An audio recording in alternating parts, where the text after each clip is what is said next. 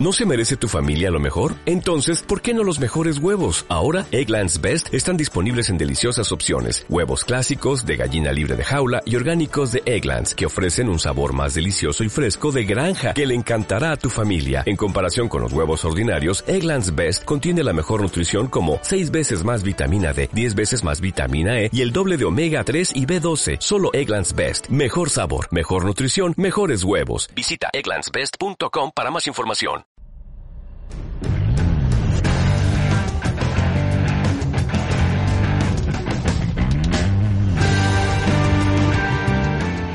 Bueno, figuras, hoy tengo la oportunidad de platicar con un gran portero mexicano que el día de hoy está en el lead de México. Nació en 1992 en Jalisco. Tuvo la oportunidad de debutar en primera división con Querétaro en el 2017 y a partir del 2019 se consolida como el portero titular del equipo. Actualmente es considerado como uno de los porteros más consistentes y seguros de la Liga MX. Él es Gil Esaúl Alcalá Barba. Figura, muchas gracias por estar con nosotros. Hola Eugenio, saludarte a ti, a todo tu auditorio, a toda la gente que escucha el podcast. Agradezco tus palabras, son bastante buenas y bueno, estamos para ayudar y poder platicar un poquito de mí. Gil, este, lo primero que hago es preguntar de dónde eres, cuántos años tienes, casado, niños. Platícame, Gil, el mortal. Pues mira, Gil el mortal, como tú lo mencionaste hace ratito, eh, tengo 28 años, eh, nací en Tepatitlán de Morelos, Jalisco. Eh, soy casado, eh, soy papá reciente. Hace dos semanas que nació mi, mi hijo Marcelo. Marcelo, sí, sí lo vi en Instagram, felicidades. Sí, sí, sí, muchísimas gracias. Y bueno, eso es, eso es en realidad el, Gil persona. el Gil futbolista empezó desde muy pequeño. tenía yo creo que cuatro o cinco años cuando empecé a jugar fútbol. Y por no echarte mentiras, la verdad es la única posición que he jugado. Buenísimo. Y platícame ese, a ver, cuenta un, un Gil de niño, nueve, diez años, ¿cómo era tu día a día? ¿Qué, qué hacías? Pues fíjate que tengo dos anécdotas muy chistosas. Eh, evolucioné mucho en el, en, el, fútbol y en la portería, que a tal grado que al principio me ponían en la portería y, y, me metían goles y yo festejaba con los niños que me metían gol y estaba encantado de que me metieran goles y bla, bla, bla. Hasta eso una vez mi mamá siempre cuenta la historia que, que una vez mi mamá me llegó, llegué muy contento a saludarla después de haber jugado el fin de semana de fútbol, que tenía que 6, 7 años, y mamá, ¿por qué estás tan feliz? Mi mamá, yo le dije, mamá, es que hubo muchos goles. Y me dicen, ¿tu portería o en la otra? En la mía, ¿y cuántos fueron? Generalmente digo como 15 o 20, o sea, todavía no, no sabía exactamente. Y después, ya tenía 11 o 12 años, como tú bien lo dices, y lloraba porque me metían un gol. O sea, cambié radicalmente. Ahora, antes me metía en goles y festejaba, ahora me metía en un gol y lloraba todo el día. Todo el día, como si hubiera sido el fin del mundo. Oye, ¿y, y, cómo empezó esta pasión? Dices que pues, siempre fuiste portero de los 4 o 5 años, pero ¿cuándo fue? Todos tenemos, todos los porteros tenemos un momento que dices, esto es mi pasión, tengo que seguir aquí. Tengo unos padrinos de bautizo que son también mis padrinos de boda que son como mis segundos papás, es hermano de mi mamá, y él tuvo un equipo de fútbol y que siempre nos puso a jugar. Su esposa también era directora técnica de los más chiquitos, entonces siempre me pusieron ellos en la posición de portero. Cuando ya veo que, que empiezo a tener eh, talento y que me empieza a gustar el aventarme y que todos me dicen, oye, eres bueno, pues ya cuando empiezas a tener conciencia de eso es entre los 12 y 13 años, ¿no? Eh, evidentemente, a los 14, 15 años ya estaba en una tercera división donde ya había visoría, ya había gente que te estaba observando y que sentías esas, esas ganas y esa emoción de, de poder llegar a un equipo de, de, primera división, estar en las fuerzas básicas y, y, ese tipo de cosas. Pero lo que más me, me motivó y lo que más me, me dieron ganas de, de, ser un futbolista profesional fue ver a Osvaldo Sánchez. Osvaldo Sánchez en la selección, Osvaldo Sánchez en las Chivas, porque pues obviamente de Jalisco, pues casi siempre todos o le vamos al Atlas o le vamos a las Chivas. Entonces, eh, en mi familia son, son Chivas y, desde muy joven, desde, te digo, desde muy chico, eh, te repito, desde que tengo memoria voy iba al Estadio Jalisco, me pintaban mi cara, llegaba con mi gorrita, con mi playera a las chivas. Y, y siempre, el fútbol siempre fue una pasión y fue un, un pan de cada día en, en, mi casa. Oye, Gil, y ahorita me platicabas pues, con, con, el equipo de tus padrinos, después llegaste a cuarta y tercera edición. ¿Cómo fue, ¿Cómo fue tu llegada primera? O sea, estuve ahí, te estuve estoqueando en, en, redes sociales, todo lo que platican de ti. Estabas en segunda, trabajaste mucho tiempo en dos equipos en segunda, o si no me equivoco, dos, dos equipos en segunda, y después llegaste a primera. ¿Cómo fue tu camino para llegar ahí? Fue un, un camino bastante complicado, con muchísima cima por, por, por alcanzar. Eh, evidentemente, tuve muchas oportunidades de ir a probarme a diferentes equipos. Por X y Y razón nunca me quedé. Eh, varias veces también fui a tocar las puertas en Chivas, o sea, cada fin de torneo en tercera división, Gil, vete a probar a Chivas y así. Eh, sabemos que en Chivas tiene una, una ideología del, del arquero, a lo mejor yo no contaba con las expectativas o las condiciones que ellos buscaban, pero siempre me llamaban otra vez. Después ahí me fui a probar a Pachuca, León, Santos, y en ningún lado tuve la oportunidad de, de, quedarme. Eh, por ahí me, me, nace una oportunidad en, en, una segunda división de Bravos de Nuevo Laredo, eh, donde soy tercer portero. Llego y ya tenían sus dos porteros y el entrenador que estaba me, me decide quedarse conmigo, aunque no me necesitaba, porque me dijo, tienes mucho talento y y vamos a ver qué podemos hacer. Y, esa misma persona es la que me trae aquí a Querétaro. Duro un año en, en Nuevo Laredo, juego cuando mucho cinco partidos en, en Bravos de Nuevo Laredo durante un año. Eh, fue un, momento, ajá, ya tenía casi 20 años y no tenía, pues nada, o sea, ganaba cuatro mil pesos al mes, me costaba más el boleto para ir a ver a mi familia que lo que ganaba al mes. La verdad no estaba, no me estaba generando nada el fútbol terminé mi preparatoria, pero no estaba ya estudiando.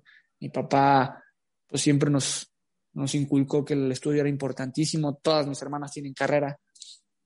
Eh, y, siempre él me decía, hijo, si ya no te está dando, eh, prefiero, somos de una familia humilde, somos de una familia que no, no somos acomodada, que evidentemente mis papás tuvieron que trabajar toda la vida para darnos la educación que tenemos hoy, pero eh, siempre mi papá fue, ya, por favor, ya, por favor. Y llegó el punto que después de Nuevo Laredo yo ya no tenía oportunidad de jugar fútbol.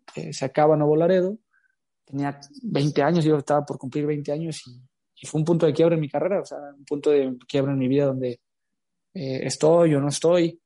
Eh, si, si los demás me ven como que no estudio, mis, compañeros de la prepa ya estaban por terminar y yo seguía jugando fútbol y no, no tenía nada, literal nada. Y, y ese punto de quiebre donde dices, bueno, listo, ya terminó mi, mi, sueño, se acabó, traté de cumplirlo, no alcancé. Eh, ojalá me hubiera encantado haber tenido una oportunidad en algún club y poder demostrar mi talento y poder demostrar que soy un tipo dedicado y responsable, pero no la tuve.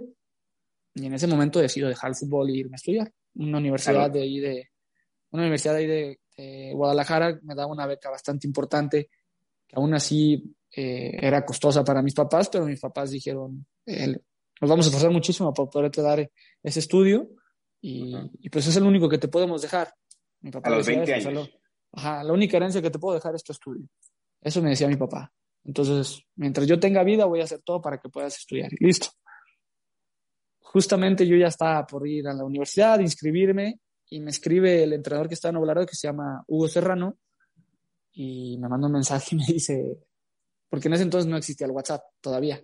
O si existía, pues yo no tenía para comprarme un WhatsApp o un celular con WhatsApp y me manda un mensaje de texto y me dice, ¿dónde estás, Gil? dije, ah, profe, acá en Guadalajara. ¿Y usted, profe? Eh, no, acá ando en Querétaro, en mi tierra, porque él es queretano. dije, ah, qué bien, profe. Oye, me salió una propuesta para dirigir a la segunda división de Gallos. ¿Quieres venir? Y yo le escribo, no, profe, estoy cansado, eh, ya tengo una propuesta del estudio y y estoy cansado de ir a probarme y pues nunca he quedado en un equipo. Me dijo, es que piénsalo bien porque no vienes a probarte, vienes a ser mi portero titular. Y ahí es cuando, ahí es cuando me muevo y digo, ah, caray. ¿Cómo se llama el profe? Hugo Serrano. Hugo Serrano.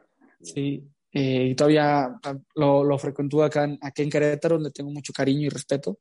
Y, y me dice, no, es que eres mi portero titular. Le dije, profe, eh, la verdad, yo cerré filas con mis papás, mis papás se cansaron del fútbol, de apoyarme, porque pues siempre fue lo poquito, mucho que tuvieran, me lo daban para poder yo viajar, a probarme o, diferentes circunstancias para que yo pudiera cumplir mi sueño, porque soy el único hombre, todas las demás estaban trabajando o estudiando. Y yo ahí de padrotote buscando jugar fútbol. Mis papás creían en mí y siguen creyendo en mí, evidentemente, pero pues sí, es una, una carrera que le tienes que invertir para llegar a donde estás ahorita. en todos los aspectos, en familia, dinero y, mil cosas. Mi papá, cuando yo le platico la propuesta, que era un club, que yo era la oportunidad que yo se había buscado durante toda mi vida, que, que una vez que ya estuviera ahí, yo le decía a mi papá, una vez que ya esté ahí, papá, no hay forma de que me saquen. Para que me saquen de ahí, les va a costar uno y la mitad del otro para que yo, no pueda estar en ese equipo. Y te prometo que yo estando ahí, voy a llegar a la primera división. No, hijo, es, mi papá, no, hijo, es que por favor, ya. Mi mamá también como que entonces, esa noche no fue tan buena en el aspecto de que mis papás ahí, mi mamá dijo, bueno, yo hablo con él porque mi papá estaba triste por lo que estaba pasando. Él ya tenía la fe de que yo estudiara y, mi mamá lo convence. Al día siguiente me dice, toma, es lo único que tenemos. Espero, espero que no tengas que regresar. Al día siguiente agarro mis chunches, hago mi maletita, me voy a, de Tepa me voy a Guadalajara, agarro el camión a Querétaro y listo. Al día siguiente era lunes, hicieron las pruebas y yo solo hice un partido de prueba y salí en la primera lista. Evidentemente lo que él estaba diciendo no era mentira y me quedé, me quedé, ese torneo jugué todos los partidos, fue de los cinco, cinco jugadores de la segunda división, llega Premier, que jugó todos los minutos, llegamos a la final. Perdimos contra Cruz Azul Hidalgo pero jugué todos los minutos. Ahí ya estaba llamando la atención de algunos equipos de ascenso. O sea, en seis meses que yo había jugado en segunda, ya llamaba la atención de, de equipos de ascenso. Al torneo siguiente. Ahí económicamente se, se, pues te cumplía un poco de necesidades. Sí, no, al final te daban una casa club, te daban de comer y ya ganaba a lo mejor el doble de lo que ya ganaba en, en, Bravos. Y pues Querétaro está a tres horas de Tepa. O sea, literal, el camión ya no era como un gasto que me iba a quedar sin comer. Sí. Pues con una casa club. Entonces, eh, pues las cosas se compusieron, te digo, me, salieron ofertas de ir a, equipos de ascenso y cuando yo empiezo a llamar la atención de los equipos de ascenso, llega el entrenador, el Capi Perales, con Olaf Heredia y me dice, no, espérate, ¿por qué te quieren equipos? O sea, no te conocemos, no sabemos nada de ti, pero por algo te quieren, necesitamos que te quedes. Me quedo y vuelvo a jugar todo el torneo y volvemos a llegar a la final y perdemos otra vez contra Juárez. En ese entonces era la, la Universidad de Juárez. Al final del torneo se me acaba mi año de contrato. Eh, estaba una liga de ascenso muy insistente que yo no fuera para allá. Yo voy y hablo con la directiva y pido mis papeles. Y en eso me dicen, no, pues que no te puedo dar tus papeles. ¿Pero por qué? Pues ya acabé mi contrato. Y, no, es que Adolfo Ríos te quiere ver en la oficina. En ese entonces Adolfo Ríos era el directivo. Adolfo Ríos y, y ahorita me acuerdo del nombre del otro directivo. Entonces me manda a hablar Adolfo Ríos y me dice, mira, no, no conozco mucho de ti, pero lo que me ha hablado la Feria de ti y lo que me ha hablado el Capi Perales de ti, me han dejado boca abiertos. Entonces, no te vamos a poder dar tus papeles. En una semana te presentas en pretemporada con primera división. Órale. O sea, en un año de la oportunidad que tuve de mi vida, en un año ya estaba en primera división. Pero primera edición iba a decir como prueba o ya te No, ya me dijeron, va a salir un portero que ya está grande, de los cuatro porteros, tú vas a entrar como si fueras el cuarto portero y vas a ir a hacer pretemporada con el grupo. Ájale. Y ahí es cuando conozco el que hoy ahorita es entrenador de, Chivas, Oscar Rezano, reciente yo subo y él lo traen de entrenador de porteros y él es literal mi formador. ¿Y, estamos hablando que 21 años? ¿22? Sí, casi, casi tocando los 21. Llegué de 20, casi 21 años. Casi tengo 8, entre 8 y 9 años en la institución, aquí en Gallos. Y, Oscar te formó ya después, o sea, te puso los últimos... Fíjate, no, fíjate que no. Yo nunca tuve formación de portero. Nunca. O sea, tuve una formación pequeña en tercera división, que el entrenador que tengo de ahí de Tepa, lo quiero y lo adoro con todo mi corazón, que se llama, le dicen el nene, y, evidentemente, pues sí, te, era un entrenador de portero, literal, porque él fue portero. Llegó a tocar primera división, nunca jugó, pero llegó a tocar primera división porque era buen arquero. Y, y él nos entrenó, pero de ahí en fuera yo me fui a, de Tepa, me fui a, a, a tercera división de, de, los Altos de Jalisco, que están en Yagualica. De ahí me brinco a Bravos de Noblaredo. Y en Bravos de Noblaredo, nuestro entrenador de porteros era nuestro director técnico, Hugo Serrano. Entonces, sí nos entrenaba, pero pues no era un entrenador en específico como es hoy en día, ¿no? Que, que tienes un entrenador porteros que te formó. Entonces yo llegaba a primera división y me pateaban y los, los balones me pegaban en la cara. O sea, yo no tenía ni idea de qué estaba pasando. Y el profe Oscar me decía, eres un diamante en bruto, de mí te acuerdas si no te llevamos a la excelencia. Entonces, entrenando, entrenando, entrenando, cada vez nos, nos, compaginábamos más entre yo y el profe Oscar, que, me decía, tu talento no tiene límites, o sea, estás muy cañón para todas las condiciones que tienes y yo te las voy a explotar al máximo. Entonces, gran parte de lo que yo sé y del, del buen portero que puedo hacer hoy en día y que pueda ser muy bueno técnicamente y que tenga mucha mentalidad, es gran parte de que el profe Oscar me, formó. Oye, ¿y ya, qué, qué te impulsó en ese momento de decir a tu papá y a tu mamá, me voy? ¿Qué fue lo que te impulsó? Porque tú ya estabas con un pie en la universidad y ibas a ser...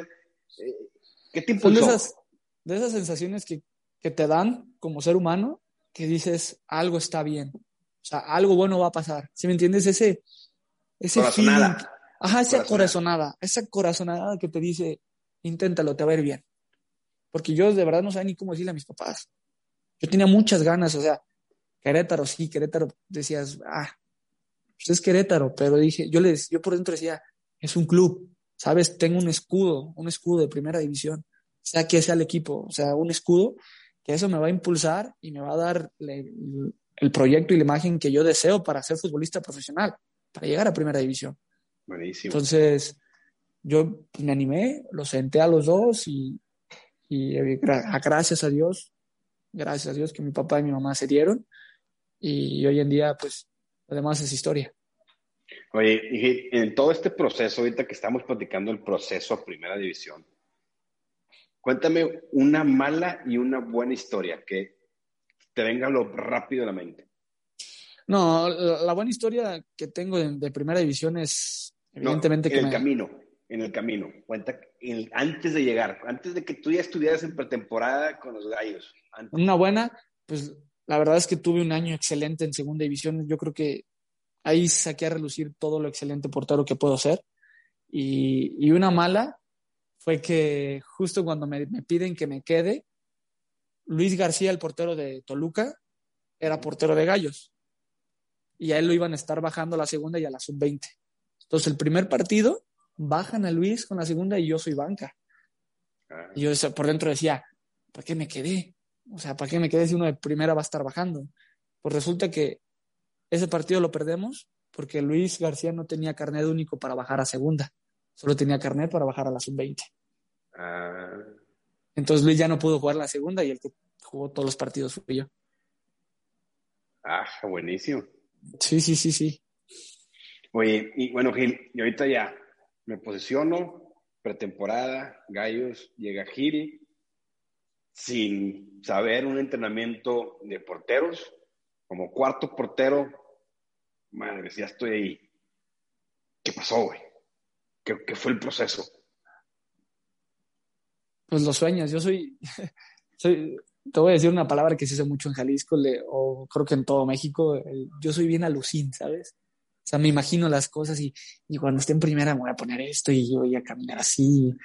Y, y pasó eso, ¿sabes? Venía en el camión y yo soy, traía el uniforme de que viajaban los de primera y de verdad ni pensé en el momento de que si lo hago bien, lo hago mal. O sea, fue, estoy aquí, Chin Marín, pase lo que pase, si me quieren, bueno, si no me quieren, o si me bajan, o si no me bajan, yo ya estoy aquí, ya voy a disfrutar y voy a decir que fui a una pretemporada de primera división. O sea, era lo único que, pensaba. Sí, porque pues realmente era como un, un logro importante en mi carrera, o sea, que no había decepcionado a mis papás, que no había decepcionado lo que yo, mi palabra, o sea, fue un momento mágico en el momento en que yo me puse el uniforme de entrenamiento de primera división. Oye, Gil, y llegas como cuarto. Sí. ¿Cómo llegaste a estar pues, al tú por tú con Volpi y se va Volpi y te quedas tú? ¿Cómo fue el proceso? O sea, porque pues llegas de cuarto y ahorita te quedaste indiscutiblemente como titular y eres el titular. Sí, pues fue un proceso, fue un proceso común y corriente como todos tienen que tener. Pasé de cuarto a tercero, de tercero a segundo, de segundo a primero. O sea, el proceso que todo futbolista debería de tener. Yo lo viví, pero ya grande. Pero yo, el, tercero y el segundo, ¿se iban a otros equipos o simplemente les ganabas el puesto? No, no, no. Eh, por ejemplo, de, de cuarto a tercero, yo me lo gano, porque evidentemente me fue muy bien, porque yo bajaba la segunda y Luis iba con la 20, pero yo ocupaban que Luis García, porque Luis ya había debutado en primera, tuviera más ritmo de juego y es que lo prestan a, a Coras de Tepic y a mí me suben de tercer portero. Entonces ahí ya subí un escalón, pero era porque prestan a Luis, tenemos a Gil, ¿sí me entiendes? O sea, a lo mejor Gil no ha debutado, pero pues tenemos un, un buen prospecto aquí y Luis que crezca. Pues Luis ya no regresó, ¿sí me entiendes? Sí. Por algo Luis ya no regresó. Entonces, de tercero, eh, en, ese, en ese proceso de tercero tuve altas y bajas. Hubo un torneo que no jugué nada, ni en la 20 ni nada, porque ocupaban que Edgar jugara. Y, y bueno, son de esas veces que te esperas. Yo ya tenía Edgar, Hernández. Edgar Hernández. Y, y la que es ahorita mi esposa, no me va a dejar mentir.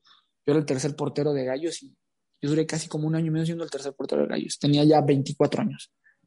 Y yo decía, pues, ¿qué? ¿Cuándo voy a debutar? ¿Cuándo va, me va a salpicar mínimo la copa? O ese tipo de cosas. Y yo le lloraba a mi esposa, le decía, es que no creo llegar, o sea, ya tengo 24, ¿qué voy a hacer? O sea, no, no, Edgar no se va, Tiago es una superestrella, o sea, ¿qué, ¿qué hago? Y justo el torneo que no jugué, al siguiente torneo, Edgar termina contrato, no renueva, se va. Y sube Gil de segundo portero. Y es que ya es cuando ya me empiezan a meter en la copa. Y llegó el grado en el que fue tres torneos en copa, los tres los calificamos, entrábamos a la liguilla y lo jugaba Tiago. Al cuarto torneo, Gil juega la liguilla. Y es cuando me va súper excelente con, con, Monterrey, que empatamos a uno y le tapé el penal a Viles Hurtado, que tuve creo que 12 atajadas en el partido. Ya. Lo que sueñas, como siempre, pum, ahí llegó ese momento. Y era un momento muy importante en mi carrera porque yo tenía 25 años Tiago sonaba para irse a todos lados del mundo y era como levantar la mano y decir, pues que se vaya Tiago, aquí estoy, ¿sabes? Confíen en mí, o sea, estoy preparado, los, tengo 25 años, tengo que estar listo, o sea, ya juego equipo, juego liguillas de copa y todo, y creo que tengo la edad suficiente para que me den la confianza de un equipo de primera división. ¿Y se dio? Y, y es que me va muy bien y me dan la oportunidad de jugar en primera división. Evidentemente ahí hubo eh, de que me sacaron lo que jugué y luego llegó el profe Buse y me deja de portero titular y al siguiente torneo pues rompemos récords en todos lados, récord de puntos con el club, calificamos directamente en cuarto, eh, yo juego mi primera liguilla, terminando esa liguilla me volví capitán, o sea, pasaron cosas increíbles en muy poquito tiempo que obviamente te hacen crecer en instantes. Como Así como el torneo, como, ajá, como persona y como futbolista. El, torneo anterior que fue de altibajos, entre que jugaba Navarro, entre que jugaba yo y que la gente me criticó mucho y que no está listo y que yo me dudé de mí muchísimo. Que yo decía, güey, tengo 26 años y la oportunidad de mi vida se me está escapando por lo que trabajé seis años de mi carrera, por lo que soñé toda mi vida y lo estoy dejando ir así, por así. Porque no me, no me fue bien, la verdad no me fue bien. O sea, entre los nervios, entre la presión, entre que era un hueco gigante sin que te dieras cuenta, pero era un hueco gigantesco que Thiago Volpi era el, portero anterior. Y, y, todo ese tipo de cosas te hacen crecer, pum, en segundos. O sea, de un torneo a otro, otro cambié, maduré y pum, me tocó quedarme otro torneo, me fui capitán, desgraciadamente se terminó el torneo por la pandemia y al siguiente torneo me vuelvo referente del equipo. Y también fue un torneo, no fue un torneo tan bueno el del torneo pasado, lleno de críticas, de malas, de malas cosas, el equipo le fue súper mal, y, mil cosas pasaron que hoy vuelves a otro torneo y tienes como más, más baraja que agarrar, ¿sabes? O sea, ya, ya, ah, ya me pasó esto, mira, lo sé llevar así. O sea, la verdad la experiencia se escucha como muy trillada de que, no, la experiencia. Pues es, es, obvio, es obvio. Sí, sí, claro, claro, pues lo recorrido te enseña de algo. Y, y Gil, platícame un poquito cómo es la vida de un portero profesional. Ahora sí, como tú dices, primero ya tienes experiencia en liguillas, equipos fuertes, eres titular indiscutible del Querétaro. Eh, que ¿Cómo es la vida de un portero profesional? ahora sí, ya quedó atrás Gil de para arriba y para abajo, ahora es profesional 100%. ¿Cómo es tu vida? Eh, te voy a hablar desde mi perspectiva y de lo que yo, yo soy y lo que seguiría haciendo el resto de mi carrera. Gracias a Dios conocí a un excelente futbolista, una excelente persona como Edgar Hernández, que me educó dentro del fútbol. O sea, no solo, no solo Edgar, también conocía a Nacho Ambriz, Nacho Ambriz fue mi entrenador, y un tipo que me dio el consejo más importante de mi carrera, también conocí a Tito. Y estoy muy agradecido con eso porque yo tenía 20 años, 21 años, y llegas a primera y crees que todo es para y sí, véanme, traigo el escudo de Querétaro, porque lo, lo, sientes, o sea, tú como futbolista dices, ay, sí, no voy a ir al Antra y que me vean y, y cada que vea una niña o otra cosa, le voy a decir, ah, mira, fue un gallo blanco, o sea, porque son, son cosas que ves como chico. Sí. Pero yo tenía tantas ganas de trascender y tantas ganas de decir, es mi oportunidad, porque yo lo viví en segunda. En segunda yo veía compañeros que tenían tres hijos, dos hijos, ganando 10 mil pesos al mes que no tenían ni para comer ellos. Y yo decía, ¿por qué? ¿Por qué si debutaste en primera división, ahorita estás en una segunda y ya no vas a volver? Yo no quiero eso en mi carrera, yo no voy a pasar por eso. Yo no, y mientras ellos iban de fiesta, yo me quedaba en mi casa. Mientras ellos no querían entrenar, yo entrenaba. O sea, siempre estaba buscando la forma de crecer. Porque yo decía, esta es mi oportunidad, esta es mi oportunidad, y no la voy a dejar y no la voy a dejar y no voy a quedar y me voy a quedar. Entonces conozco a Edgar y Edgar es un profesional de pies a cabeza. Entonces él, él me educa de que, mira, eh, yo le dedico tanto al gimnasio, yo le dedico tanto a mi entrenamiento, llego a mi casa como esto, le dedico tanto tiempo a mi familia. Entonces, todo ese tipo de cosas yo los tomaba como ejemplos. También tuve la fortuna de conocer a Tito Villa y conocerlo de, de, una, de una forma muy íntima, que su consejo más importante me dijo, si tú quieres vivir del fútbol, vive para el fútbol.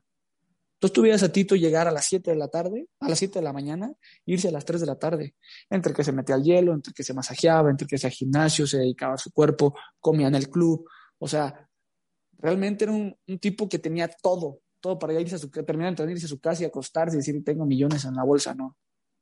Sea, el, tipo decía, yo quiero más y quiero más y quiero más y era un profesional, así como lo fue Edgar.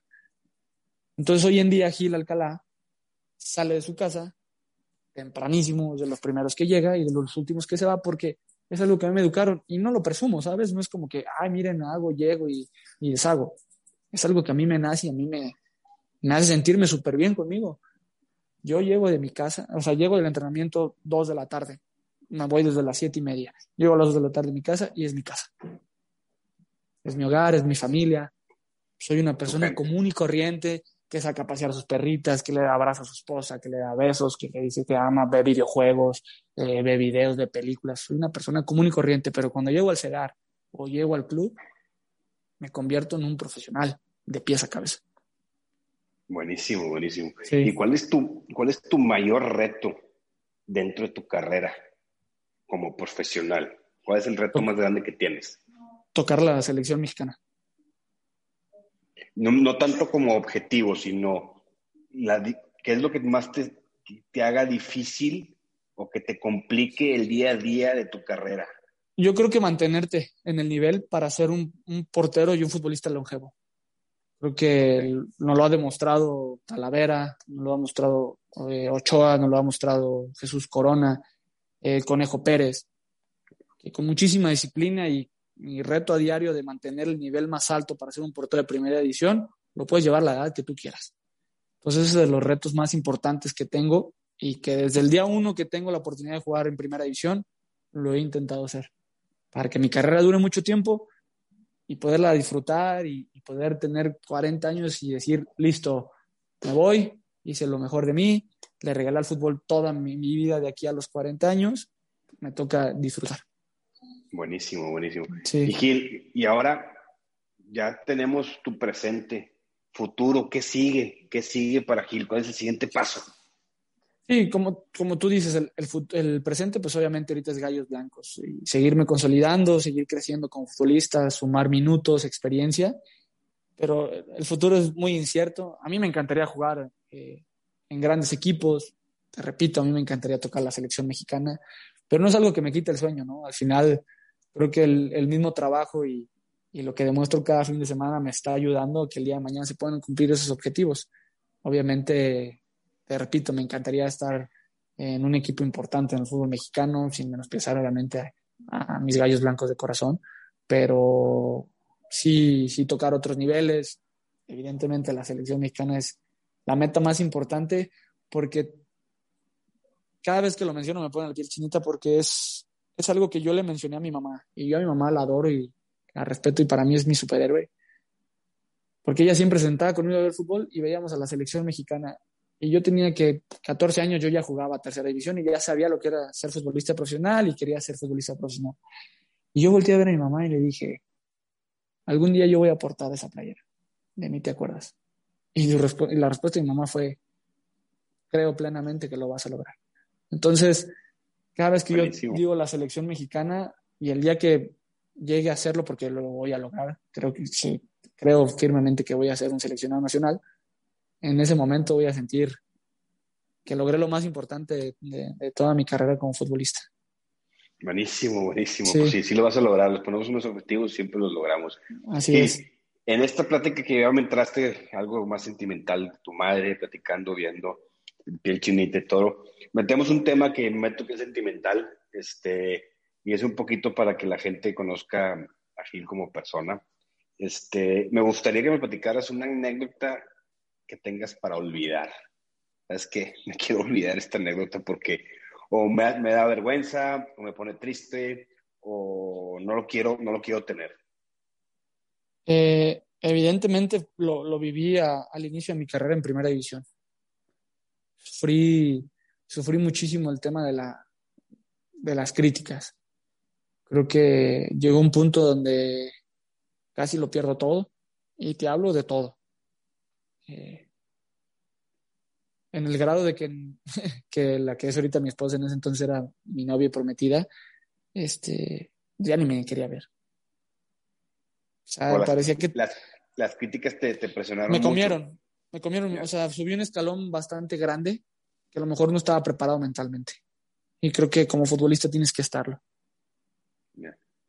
Eh, el inicio del torneo fue malísimo, eh, recibí goles y, se fueron contra mí, y al grado de que eh, eres malísimo, te vamos a matar, chingas a tu madre, o sea, no sirves para nada. Y no esperas eso, ¿sabes? Sí. Decía, güey, pues ni me conoces, ¿por qué me estás diciendo esas cosas? O sea, ¿qué te pasa? y me pegó duro, duro, duro, duro, duro, pero feo, que, o sea, al grado de que no es como que lo quiera recordar, ni que lo quiera dejar a un lado, sino que lo tomo y lo acepto porque me hizo ser hoy en día un tipo que las críticas y ese tipo de cosas, en vez de tumbarte, pues te motivan, ¿no? Que me ha costado bastante, ¿eh? me ha costado bastante ir con profesionales y, y, y, yo ya tengo mi psicólogo de planta mi psicólogo de, ley, entonces eh, es algo que sé que, es muy necesario, pero sí fue un momento de, pisar fondo en todos los sentidos. Era, era, una, era una persona sin alma.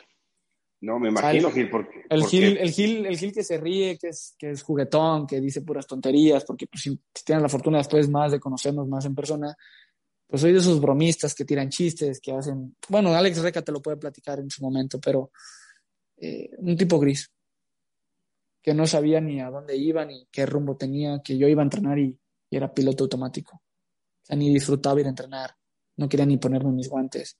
Yo, yo me quería pasar encerrado en mi cuarto. Yo llegaba y le decía a mi esposa, no, pues ya hay que vender todo, porque pues creo que no vamos a, a tener dinero para pagar esto, si no sabemos comprar una casa. Y no, pues yo vete preparando porque voy a tener que vender eh, la camioneta que nos acabamos de comprar porque no tengo. Tengo, no voy a, voy a terminar en, sin menospreciar a mis compañeros del ascenso, pero voy a terminar en el ascenso ganando tanto y pues no me va a dar para pagarte esto. Mi esposa me decía, hey, no te quiero ver. No, no, me, me generas un conflicto, vete, vete. Y esas cosas de rechazo sin que, sin que uno quisiera, pegaban durísimo. Yo decía, ¿qué estoy haciendo? ¿Qué estoy haciendo? O sea, me estoy hundiendo. Al grado que mi esposa me decía, tenemos que ver un psicólogo. Y yo, no, yo puedo solo, ya ves cómo es el ego. y, y no, llegó un punto donde le dije, no puedo más, no puedo más, me estoy hundiendo, no, no, no tengo alma, no tengo nada. Y es que eh, conocemos a un gran amigo que es mi tocayo, que también se llama Gil. Bueno, él se llama Gilberto, yo me llamo Gil. Y él me salió, me, me ayudó a salir adelante, pum, lo más rápido que se podía. Es un coach eh, pero no, él no atiende a futbolistas ni, a deportistas, él atiende a políticos, o sea, atiende ya algo artistas o a niveles más altos y es un tipo que cobraba bastante y me dijo, algo, yo sé que Dios puso todo en su lugar y dijo, no te preocupes, voy a hacer la obra buena del año. Órale. Y me ayudó. Y, ahora somos los mejores amigos. Pero Gil, también te voy a platicar, tú me dices, pues, políticos y cosas, artistas más complicados. En este podcast, después de que te des la, oportunidad de escuchar varios episodios, la vida del portero es muy cabrona. Muy difícil. Y la vida de un portero profesional, a mí se me hace que es la más cabrona de todas. Yo creo que es, yo creo que como deportista del fútbol es lo más difícil, después del entrenador. Te hacen garras te por todo y, te aplauden muy poquito, cabrón. Sí, no, eres muy poco visto. Y, eres de los que cobra menos, ¿eh? pues A que cobres top tienes que ser un alguien mágico. Pero sí, yo creo que como portero o tienes que nacer con ese talento de yo puedo y yo soy, o sí de plano buscar ayuda. Exactamente. Porque sí es una posición jodida.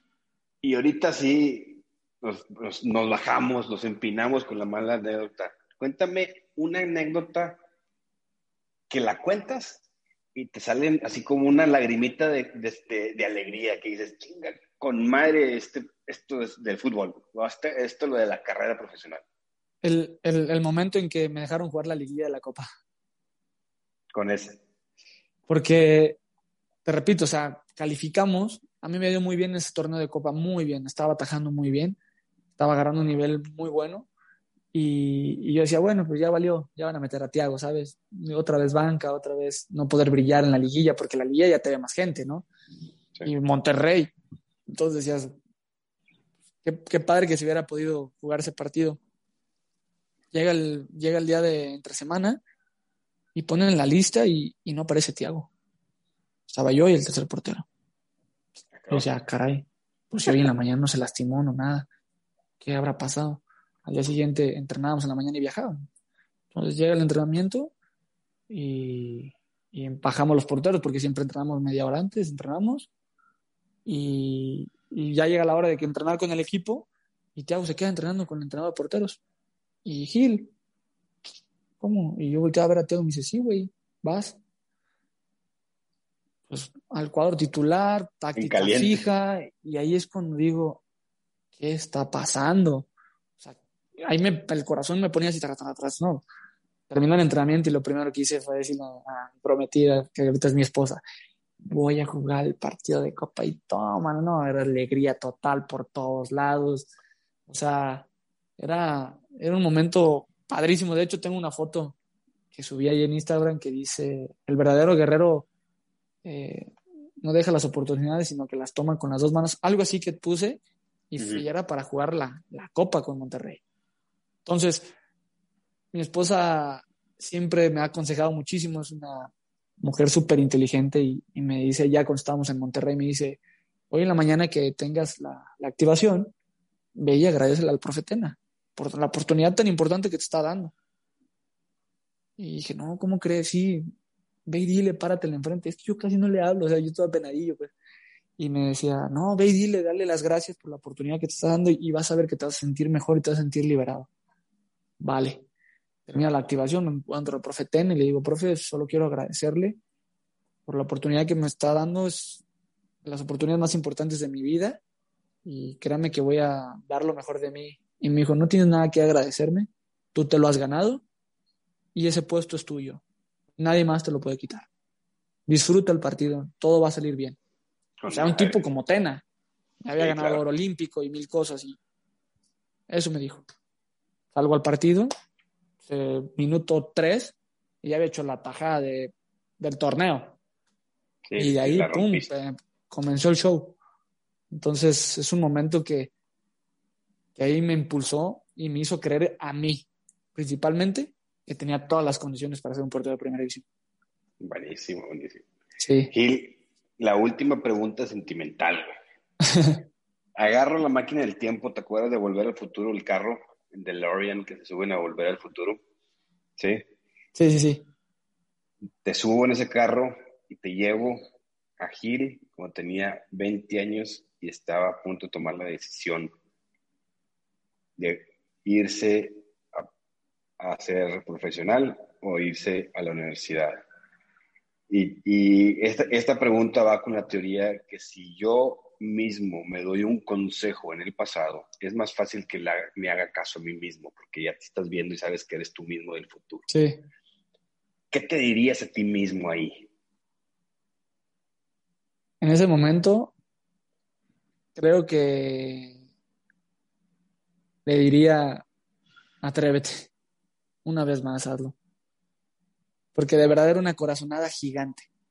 O sea, te lo juro, no puedo describirte lo que sentía en ese momento. O sea, yo le platicaba a mis amiguitos, mis compañeros, de hecho al entrenador de porteros que tuve tercera, al nene, porque yo le tengo mucho, mucho cariño y, y respeto y casi siempre le pido consejos a él. Y yo le decía, profe, es que me salió esta oportunidad y ya iba a estudiar y me dice, vete, Vete, si tus papás van a estar toda la vida, a lo mejor en su momento se van a enojar, pero te van a perdonar, porque sé que te va a ir muy bien. Y esa corazonada crecía, ¿sabes? Conforme le platicaba, los demás me decían, hazlo. Mi hermana mayor también me decía, pues dale, yo te apoyo. Entonces esa corazonada crecía y crecía y decía, lo tengo que hacer. Lo tengo que hacer, es la última y nos vamos. Entonces, si yo regresara al tiempo, le diría, qué bueno que te atreviste, qué bueno que lo, que lo hiciste, qué bueno que esa corazonada ganó sobre encima de todos los, todos los pensamientos de las más personas o lo que te pudieron haber dicho y, desdicho. En ese momento decir, ya ponte a estudiar, ya no ya estás grande, ya no estás para esas cosas, a mis mismos amigos, en su momento la que era mi novia, y yo o sea, imagínate que yo los hubiera escuchado. Sí. O sea, nada de esto estuviera pasando. Oye, Gil, ¿y a, tu, ¿Y a tus papás qué les dirías? Nada, pues como se los digo a diario, que les agradezco de corazón el haber creído en mí. El que mi mamá haya podido convencer a mi papá. Y que tuvieran esos, esos 500 pesos para darme para el camión. Porque a lo mejor me hubieran dicho, sí, Gil, sí, sí, quiero que te vayas, pero no tenemos dinero. Imagínate. Y hazle como quieras. Sí, si quieres ir, pues investiga cómo poder ir, porque yo no tengo para ayudarte en esta ocasión y no.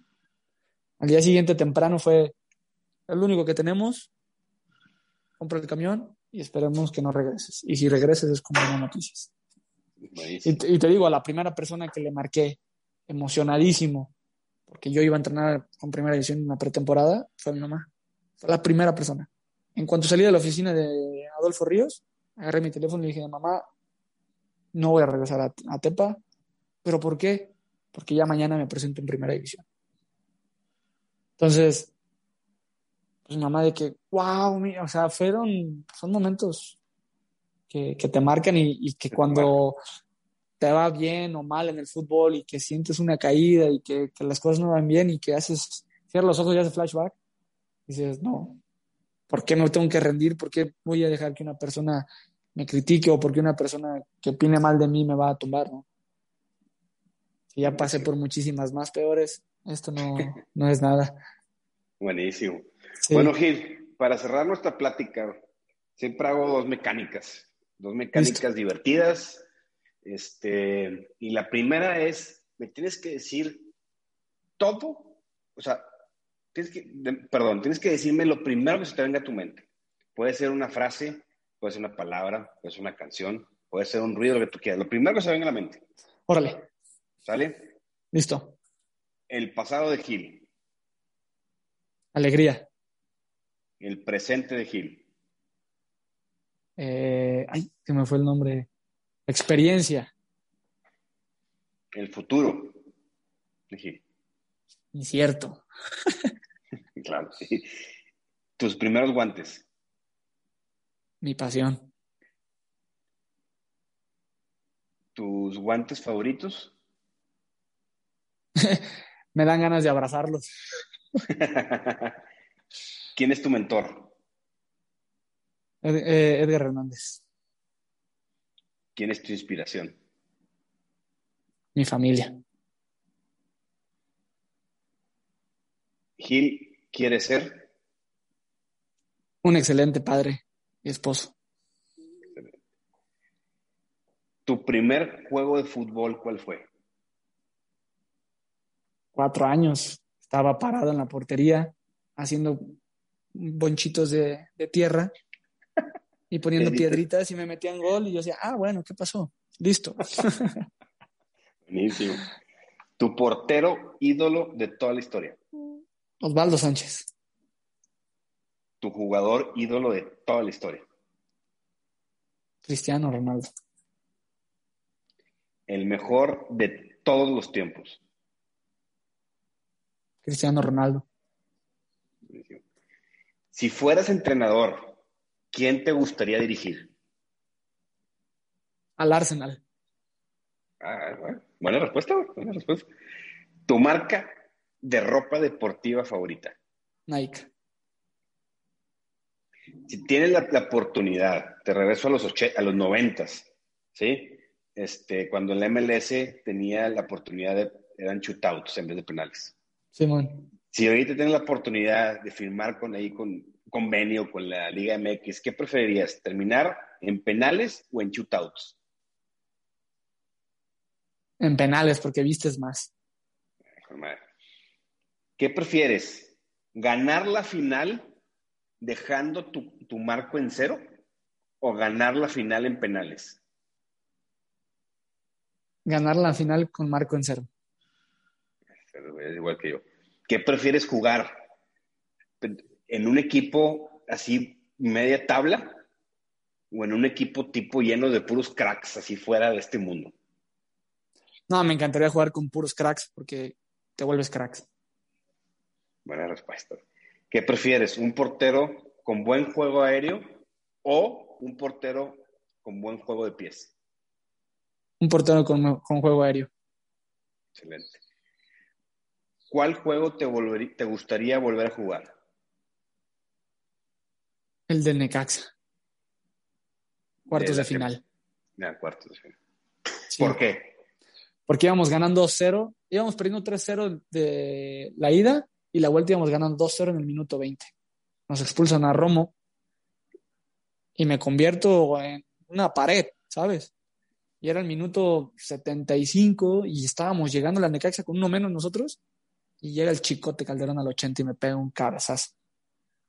Me hubiera encantado jugar otra vez ese partido y saber que el chicote me iba a cabecear ahí y que la tapara y que mi equipo todavía tuviera la oportunidad de poder anotar. Buenísimo. ¿Qué prefieres en tu equipo? ¿O qué prefieres para ti? ¿Un jugador crack, pero fiestero, tipo Romario? ¿O un jugador regular, pero muy disciplinado? Me quedo con el disciplinado y muy irregular. Perfecto. Esta pregunta encuadra a tu hijo Marcelo. Te va a escuchar en un futuro porque esto se queda grabado en las redes y para siempre. Así es. ¿Qué te gustaría que tu hijo fuera? ¿Un jugador, una, una, tener una carrera de jugador profesional o una carrera de estudiante atleta? La verdad es una respuesta súper difícil. A mí me encantaría que fuera un estudiante atleta, porque la carrera del futbolista es muy difícil. Y si él tiene todas las condiciones para crecer como profesional en el ámbito de estudio, yo voy a pelear y me voy a partir el alma para que el día de mañana él pueda tener todas las facilidades para ser un gran estudiante y que no le haga falta nada en la vida y que tenga la necesidad de jugar fútbol. Buenísimo, buenísimo, Gil. Esa fue la última pregunta y la segunda frase, digo, la segunda etapa del último que tenemos de nuestra plática, es que tú me digas una frase que tú utilizas o, te sientes representado por ella y siempre la traigas en la mente. ¿Cuál sería tu frase? Me quedo con una frase que, me encanta decirla cuando yo me siento mal o cuando me siento triste y cuando las cosas no van tan bien. Y es la Madre Teresa de Calcuta. Dar hasta que duela y si duele, dar un poquito más. Chingona, muy chingona. Sí. Gil, este, tengo que darte las gracias de parte... De nada, Eugenio, estamos a la orden. De, todo el equipo de Play Sports Academy. Eh, es un honor tenerte aquí. Quiero darle las gracias también al tío Alex que nos hizo el favor de contactarnos. Eh, muchas, muchas gracias, Gil. No, de nada, Eugenio, y a ti, a toda tu academia. Les deseo todo el éxito del mundo y siempre estamos para servir. Muchas gracias. Figuras, esta ha sido la plática tan interesante con Gil. Eh, pudieron ver que los éxitos no llegan fáciles, hay que ser muy insistentes y sacrificar y creer en esa corazonada que tienes y confiar en ti. Eh, espero que les haya gustado. Mándanos todos los comentarios en las redes sociales. Recuerden Play Sports Podcast, ahí nos van a encontrar y todas las preguntas las contestamos. Si tienen cosas para, para Gil, nos hacemos responsables de mandárselos directamente. Nos escuchamos el siguiente episodio. Un abrazo a todos. Cuídense mucho.